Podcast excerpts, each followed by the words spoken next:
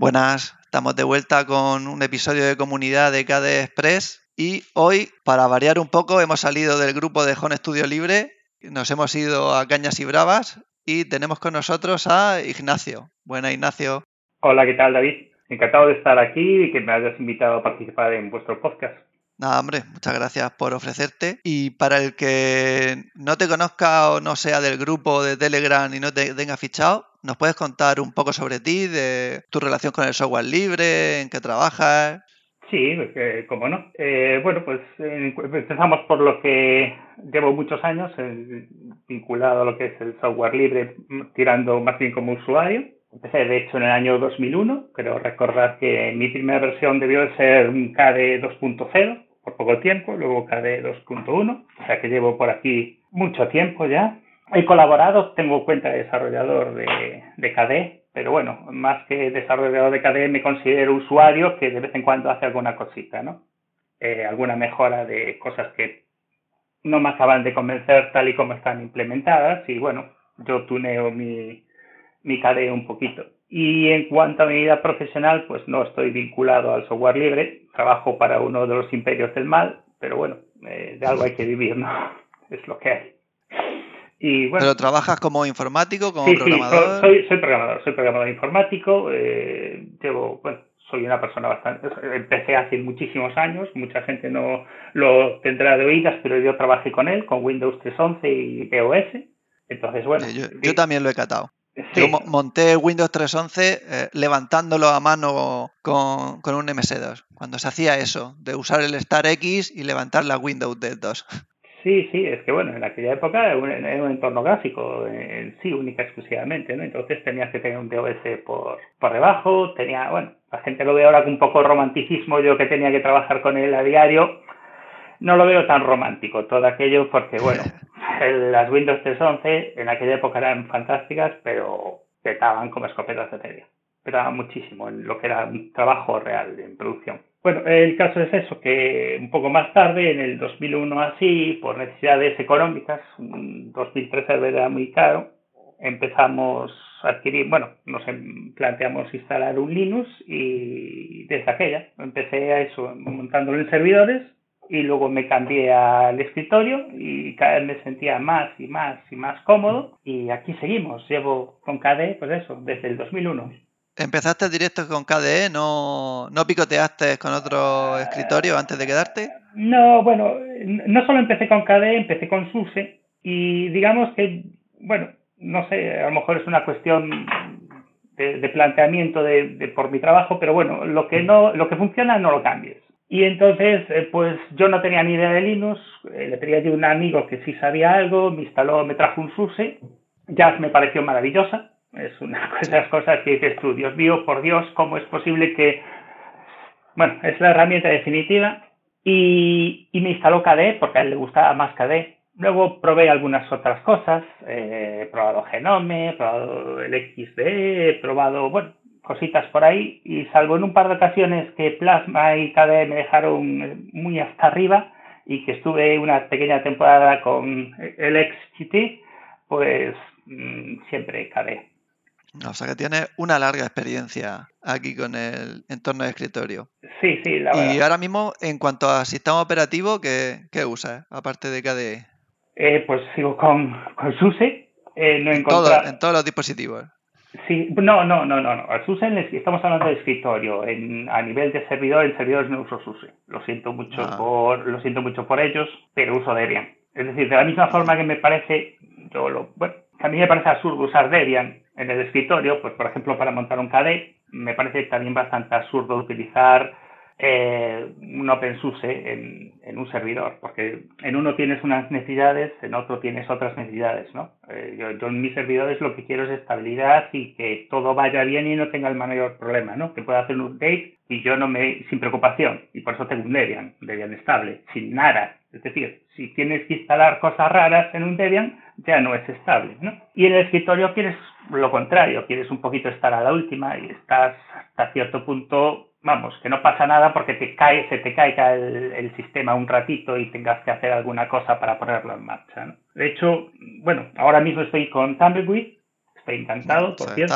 A la última, a la última. Sí, sí, a la última, a la última, porque bueno, yo muchos años por la estabilidad no quería problemas con y por eso usaba Leap. Prefería, bueno, digamos, estar un poquito, no tan a la última y a cambio de una estabilidad, pero bueno, al final un día dije, es que vamos a probar a ver qué tal está esto. Y reconozco que, que Tumbleweed es muy, muy estable. Bueno, tiene los problemas asociados de que evidentemente el kernel mm, te cambia con bastante frecuencia y entonces, claro, bueno, pues te deja de funcionar alguna cosa porque tienes que esperar el parche y tal. Por ejemplo, VirtualBox, eh, que yo usaba mucho VirtualBox para virtualizar, pero al final cambié y ahora estoy con KVM y estoy mucho más contento que con, con VirtualBox. Y el cambio fue precisamente por eso, porque eh, tenía caídas. A lo mejor una muy larga tuve que esperar dos días a que parchearan, tenía que estar con un kernel anterior. Bueno, las cosas que tienen las rolling release, que si estás dispuesto, pues no, no son tampoco un gran problema y tienen unas ventajas importantes asociadas. No valen para todo el mundo, obviamente. Yo, de hecho, a todo el mundo que, no le recomiendo ponerse Arch, porque es mucho trabajo, le recomiendo OpenSUSE eh, Tumbleweed, porque la verdad es que yo lo tengo en un portátil y a mí me gusta mucho. Si es verdad que yo no sé si tú tienes la sensación que tienes un montón, un montón de actualizaciones siempre. O sea, fíjate que yo estoy en Arch, pero con Tumbleweed veo un montón de paquetes actualizarse constantemente. Sí, sí, sí, sí. Ahora, Tumbleweed es una distro que se mueve mucho. Eh, es increíble la los pocos problemas que da para lo que se mueve, porque te debería de estar rompiendo cosas. Yo encima soy de esas personas que tienen NVIDIA, NVIDIA sin ningún problema, porque los drivers de NVIDIA están perfectamente integrados en, en OpenSUSE. Yo, bueno, también es cierto que tengo una, un equipo de escritorio, no tengo un portátil con doble tarjeta de vídeo que suelen dar problemas, más problemas, ¿no? Pero yo tengo una 1060 y antes tuve una 960 y ahora tengo, y llevo años y años con, utilizando NVIDIA y sin ningún problema con, con OpenSUSE. Eh, me viene la, actualización, actualizo, apago, enciendo y ahí está. ¿Actualizas con el entorno gráfico o actualizas por línea de comando? Eh, ahora mismo, mm, eh, normalmente ahora actualizo más por línea de comandos, porque con Tumbleweed es mm, un, un ZipperDAP es lo más adecuado, ¿no? Pero cuando estaba con Lib utilizaba Jazz. Y de hecho, ahora mismo de vez en cuando tengo algún problema. Cuando hay conflictos de paquetes, porque bueno, eh, yo tengo tuneadas varias cosas y puede haber conflictos, entonces sigo utilizando Jazz. Yo, a mí sinceramente, eh, yo, yo soy un gran defensor de la consola. Considero que es mucho más productiva que la interfaz gráfica en el 90% de los casos pero en el 10% restante, si tienes que decir este paquete sí, este paquete no, tienes que estar media hora tecleando, consultando documentación de cómo tienes que hacer, no, yo voy al interfaz, al jazz, chequeo, clic, clic, este sí, este no, esta, esta versión, papá, mírame conflictos, vale, actualiza. simplicidad. Yo aparte es que creo que Just por sí solo sería una razón para pasarse a OpenSUSE, porque es increíble lo que hace ese software, es que te, lo es capaz de configurar todo y tienes interfaz gráfica y interfaz N curses. Sí, sí. O sea que... Ah, sí, sí. Yo, eh, a ver, uno de los motivos por los que sigo, y, es un poco la filosofía que he seguido de, ir aprendiendo a lo largo de los años a hacer las cosas en, Linux, pues fue fácil. Eh, básicamente, necesito algo, voy a Jazz, me lo instala. Pues, por ejemplo, cuando no sabía instalar un, un servidor HTTP, ¿no? Un Apache. Pues iba a Jazz, Jazz me lo instalaba y ahí lo tenía funcionando sin ningún esfuerzo para mí. Estaría mejor o peor configurado, pero lo tenía funcionando, que en ese momento era lo que yo necesitaba, ¿no? Luego, posteriormente, claro, dices, ah, pues ahora me interesa aprender, pero ya lo tienes funcionando. Y lo y buscas documentación y al final, pues por ejemplo, yo no uso Apache, yo ahora estoy con Nginx, ¿no?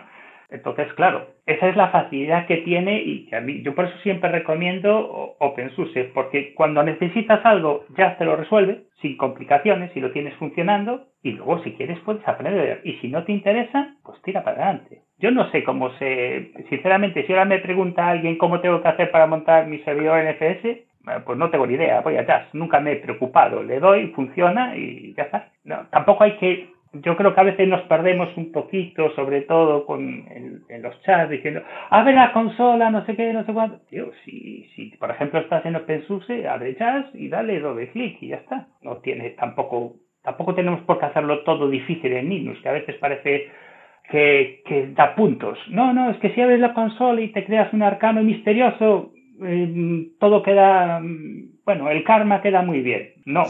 No, también lo que pasa es que yo no sé si Ubuntu, como fue el que abrió a las masas Linux, no sé, porque no veo usar tanto OpenSUSE como yo creo que se merecería. Y entonces, claro, si no tienes Jazz, pues entonces sí que es más complicado montar las cosas, ya te tienes que tirar a la consola.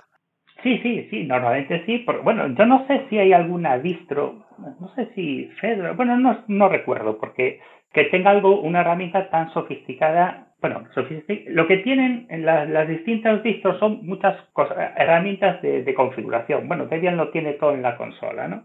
Entonces tienes muchas herramientas de configuración, pero algo así que tan parecido a, por ejemplo, la gente que venga de, un sistema operativo como Windows o como MacOS, que tiene un panel de control en el cual tú tienes ahí todo centralizado lo que es la configuración del sistema, eh, es lo que te ofrece, ¿no? Entonces es un sitio al que vas y, ya sabes dónde tienes que ir, no tienes que estar eh, mirando en 200 sitios. Que, y, la mayor parte de las veces te va a dar una solución, mejor o peor, pero te va a dar una solución. Y en cuanto a integración con KDE, porque KDE tiene su propio panel, lo que pasa es que toca cosas diferentes, son alguna cosa de sistema, pero más de escritorio. En, en tu largo recorrido que llevas con OpenSUSE, ¿cómo ves la integración con Plasma?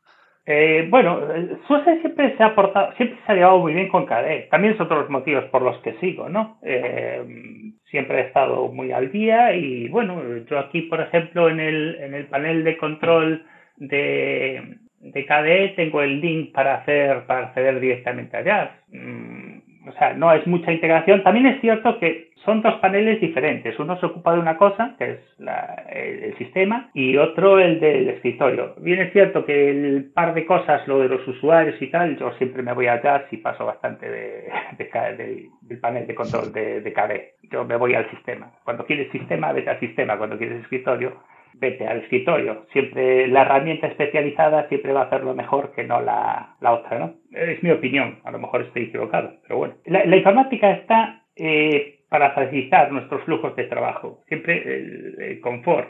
Cuando a mí me preguntan, ¿por qué usas KDE? Bueno, yo uso KDE porque se adecua mucho a, mi flujo de trabajo, a cómo hago yo las cosas. Evidentemente eso no quiere decir que a otra gente le, le vaya a gustar o le guste como yo trabajo. Es que yo pongo escritorios, perdón, yo pongo botones en escritorio, yo pongo widgets, yo uso el runner, yo uso la consola. Es que cada uno tenemos nuestro flujo de trabajo y a cada uno se nos adapta mejor un escritorio u otro o también o distintos dependiendo de lo que vayamos a hacer. Y a mí, eh, de todo lo que he probado, lo que más se me ha acercado ha sido siempre, siempre KDE.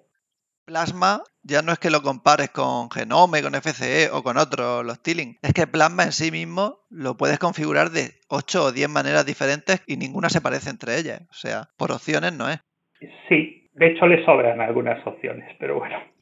Eh, eh, por criticar un poquito las activities, ¿tú conoces a alguien que las use? Así, ah, fíjate, y hace poco en el, en el podcast de KD España ah, hay un caso de, el entrevistado que la usaba mucho. Pero no, sí, pero a ver, tú me has preguntado si conozco a alguien. Sí conozco a alguien, pero sí, sé que se usan poquísimo. Yo te juro que lo he intentado, porque sobre el papel parece una idea mm, interesante, ¿no? Es decir, es como los escritorios virtuales, pero mucho más sofisticado, ¿no? Pero mm, son un poco lentas, el traspaso entre una activity y otro es bastante lento yo tengo normalmente equipos muy rápidos, y luego el, no, no puedes hacer nada, son, son elementos totalmente aislados, ¿no?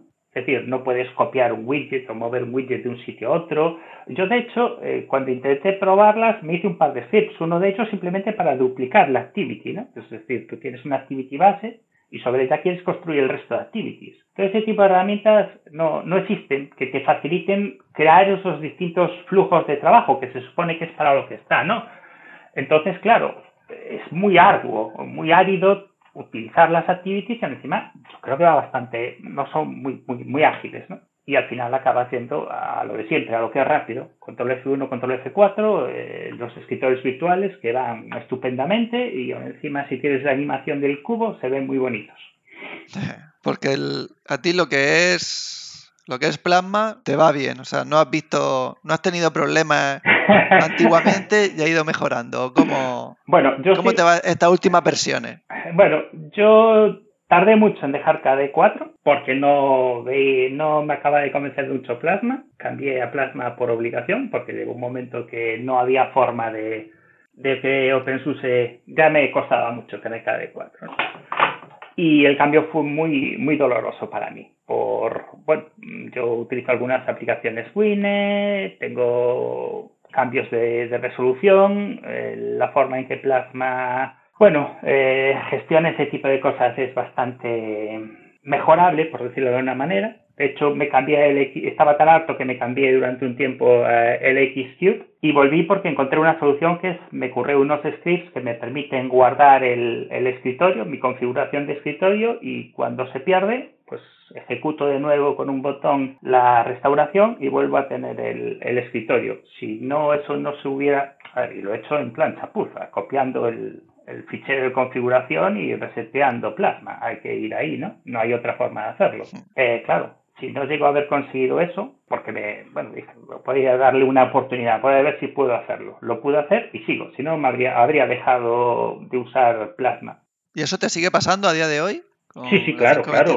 O sea, yo la, el resetear, el, el tener que restaurar mi configuración anterior es, es a diario. Eh, de hecho... ¿Qué lo provoca? El, el, tema del cambio de resolución. Yo, por ejemplo, de vez en cuando, cuando acabo de trabajar, muchas veces lanzo algún juego de estrategia para jugar y eso son todos con Wine, me cambia la resolución, entonces, ¿qué ocurre? Al cambiar la resolución y mover las cosas, eh, luego se los widgets se reajustan, se cambian de sitio y yo tengo muchos widgets en mi escritorio. Porque yo si uso Plasma es porque quiero usar widgets. Eh, eh, yo, de hecho, era un gran usuario, no sé si tú lo llegaste a conocer, si te acuerdas de Caramba y Super Caramba, que era eh, eso era de KDE, en KDE 3, que fueron los, la, primera vez que se podían meter widgets en el escritorio, ¿no? Que se programaban en Python. Y yo era un gran usuario de ellos, me encantaban. Y de hecho es lo que me gusta. Es decir, si no puedo meter widgets porque se me están moviendo de sitio y cambiándome de resolución de cada vez y tendría que estar rehaciendo mi escritorio de cada vez, oye, pues dejo de usar plasma, ¿no? Porque no tiene mayor sentido. Porque voy a cargar con toda la sobrecarga asociada de plasma cuando el execute va mucho más rápido. Va muchísimo más rápido, es instantáneo, ¿no? Y plasma no lo es. Entonces, la cosa es, vamos, te perjurio en este caso, en concreto, por lo menos para mí. No, no voy a seguir de KDE3 a KDE4, ahí no tuviste. Eh, bueno. Eh, yo, yo, ahí fui de donde sufrí. De hecho, me fui una, una, temporada hasta que he vuelto. Sí, sí. KDE. Eh, lo que pasa que también yo lo fui retrasando un poquito. KDE 4.0. A ver, es que ahí hubo una cosa que fue un planteamiento. KDE 4.0 o por lo menos lo que siempre yo lo percibía así, era una especie de beta. Lo llamaron KD4.0 un poco para, para que estuviera ahí, ¿no? Y la gente lo fuera usando, un poco como eran las primeras versiones de Wildland, ¿no? Y lo que pasa es que yo creo que se hizo público como que daba la sensación de que estaba más finalizado de lo que realmente estaba. Y KD4.0 no, no iba nada bien, era una versión alfa, pre-alfa, que petaba con una escopeta y le faltaban muchas cosas, ¿no? De hecho, la versión 4, si no recuerdo mal, empezó a estar realmente madura a partir de la 4.4. 4.3 ya no iba mal, la 4.4, puedo estar equivocado con las versiones, ¿eh? la memoria es, ha pasado mucho tiempo, pero a partir de la 4.4 empezó a ir relativamente bien. Y aparte tenía Nepomuk, que a mí Nepomuk, no sé si lo recuerdas. Sí, sí. Bueno, yo de hecho empecé a colaborar, en hacer cositas de, programación en KDE con Nepomuk, que me parecía... De hecho, me suena que es posible que tengas una charla de Nepomuk. Sí, sí, sí, tengo una charla de, de Nepomuk. Eh, me pareció una de esas revoluciones en el escritorio bueno, primero nadie lo entendía, ¿no? Yo creo que muy poca gente entendió lo que era Nepomuk y para qué servía realmente. Y, y, me pareció revolucionario, fantástico, una nueva forma de interactuar con el, con el escritorio, que por desgracia, pues no lo han visto así, han preferido tirarlo y ahora, pues es una pena porque en el futuro, ah, todas estas herramientas, eh, ¿cómo se llama el asistente este que tenemos en, en KDE? Que está en Linux, ¿cómo se llama? El, que le habla, bueno, como el, ¿El Microsoft? El Microsoft, efectivamente. Eh, yo en aquel, cuando, cuando cae, cuando Nepomuk murió, yo estaba pensando y estaba mirando en temas de Python, de interpretación de lenguaje, precisamente para utilizar Nepomuk para hacer ese tipo de cosas con la información que tú tenías en, tu escritorio. Ten en cuenta que tenías todos los metadatos, ¿no? Entonces podías establecer relaciones entre tus ficheros y hacer muchas cosas, ¿no? Eh, digamos que ese era un germen me permitía hacer, vamos, donde no tenía, yo no le di los límites, ¿eh? Y eso que estuvimos dando vueltas, pero claro, Bien es cierto que era un sistema pesado, las distros no ayudaron mucho, la base de datos era grande y bueno... Adelantado a su tiempo. Muy adelantado a su tiempo, sí, realmente. O, o, o no tanto si la gente, si se hubiera entendido, ¿no? Pero cuando tú haces un, tú, tú lo que estás haciendo es un escritorio semántico y la gente lo que entiende es que lo que estás montando es un buscador de ficheros como, como el Find que utilizas en la consola, pues ya tienes un problema grave de planteamiento, ¿no? Porque la gente espera una cosa y tú estás ofreciendo realmente otra. Lo que, lo que la gente espera es una parte muy pequeña de lo que, de lo que es toda esa, esa infraestructura, ¿no? Y claro, bueno, el tema, eh, el tema del consumo de recursos, había alguno, hubo algunos errores de planteamiento que se han heredado en Balú y que siguen estando ahí los mismos errores, pero bueno, fue una pena. Para mí fue un, auténtico dolor. Eso fue un trauma muy grave, muy grave. Lo he hecho muchísimo de menos. ¿Qué, pasará tiempo antes de que lo consiga y sí, a ver, apaciguar? En, en, el último, a ver, en los últimos tiempos eh, yo estaba colaborando también con un sistema que traía información de internet, digamos, eh, pues IMDB, leíamos, no sé, de cuatro o cinco sitios, el Music, Music Match, también traíamos la información, ¿no? Entonces eso, esa toda información, te analizaba los ficheros que tú tenías, te bajaba toda esa información, la tenías, yo tenía un widget en el escritorio que me decía las series que estaba viendo y me decía cuándo salía la siguiente serie, porque lo traía esa información de internet, pero en un widget en mi, en mi escritorio, cuando veía un capítulo eh, me desaparecía porque yo ya lo había visto, pues por ejemplo, con Bangarang y ya quedaba como que había sido visualizado y por lo tanto me desaparecía. Podías establecer, ver, yo tenía hecho un buscador que me permitía escuchar música, ver películas, todo construido alrededor de lo que era Nepomuk, con información de los artistas, o sea, era un gran repositorio de datos en el que podías extraer y meter y alimentarlo con la información que te diera la gana. Y eso es, para mí era muy importante. Era como tener el IMDB, pero, pero el local, mezclado con el Music Match y mezclado con, con muchas cosas. Con tus contactos de, de, de ¿cómo se llama?, de, de, correo electrónico, con Aconadi, que está... Lo que se te ocurriera.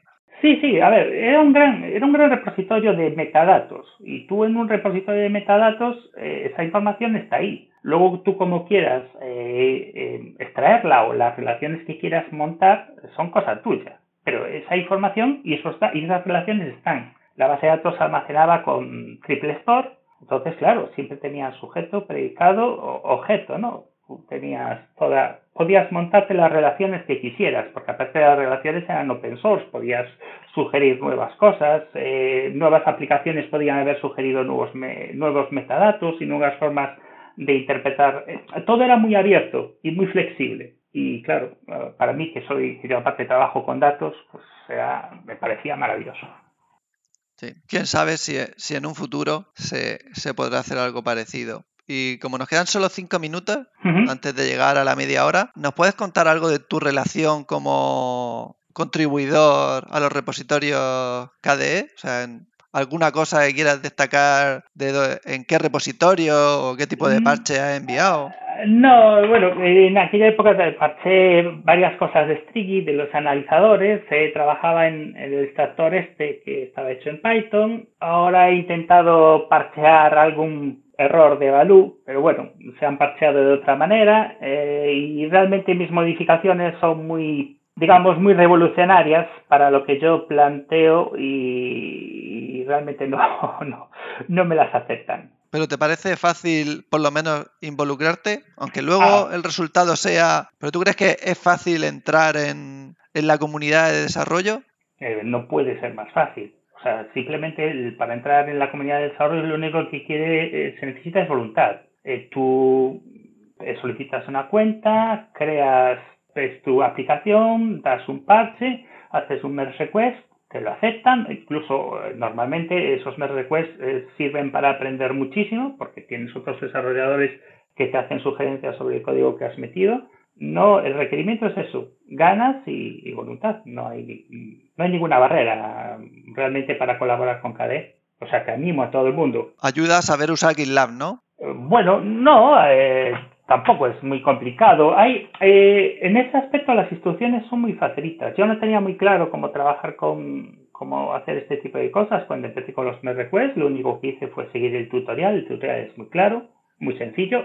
Hombre, necesitas saber lo que es un Git, ¿no? Eh, necesitas saber lo que es un software de control de versiones y necesitas unos pocos conocimientos de, de C, que ese es el de C++ si quieres trabajar con, con KDE, pero voluntad, básicamente voluntad y es todo muy sencillo. Pues muy bien, fíjate que hemos llegado al final del audio, no me engañabas, que, que iba a ser fácil que llegáramos a la media hora sin despeinarnos. Sí, hombre. Así que te tomo la palabra para un, un siguiente audio más adelante y hacemos una segunda versión y así cumplimos con la regla de que no nos pasamos de los 30 minutos. ¿Hay alguna cosa que, quieras decir, algún método de contacto, algún proyecto que darle publicidad?